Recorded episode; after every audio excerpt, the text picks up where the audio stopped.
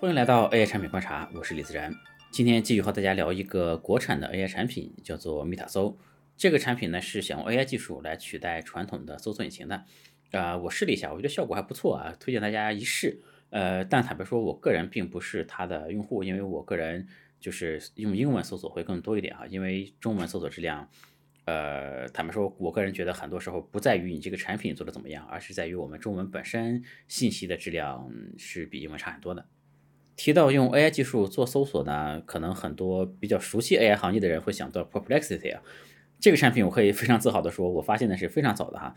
我记得在前年年底我的一个视频里就聊到过这个产品，当时这个产品连天使轮还没拿到呢哈。现在这家公司已经非常有名，呃，也融过好几轮了应该。我当时又觉得用 AI 做搜索是一个挺不错的方向。Meta 搜这个产品的合伙人呢，以前也在我的视频频道里。大家一起聊过天嘛？呃，他们以前做的产品是蜜塔写作猫，应该说他们的粉丝基础还是比较好的。我觉得他们做这个产品还是比较需要勇气的。比如说，我个人虽然很早就发现了 Perplexity，但我从来没有想过要做类似的东西啊。因为做这种产品呢，还是很容易成为帮助大公司投石问路的这种产品。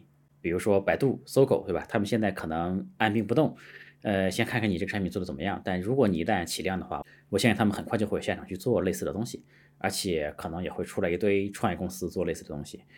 到时候可能就要拼综合的能力、拼速度、拼融资什么的。反正我觉得做起来对创始人的要求还是非常高的。Meta 搜这个产品呢，整体的设计还是非常好的，用户体验我觉得也不错。然后它的信息呢，也都会给出数据来源。我看很多信息是从知乎那边来的。就还是我最开始说那个问题啊，因为中文。质量好的这个信息来源本身就不多嘛，我个人的一个浅见哈，不一定非常的现实。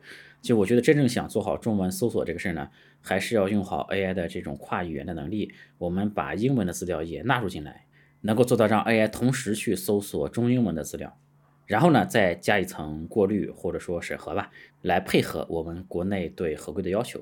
这样的话呢，呃，保证合规，而且给用户提供的信息质量能得到比较大的提高。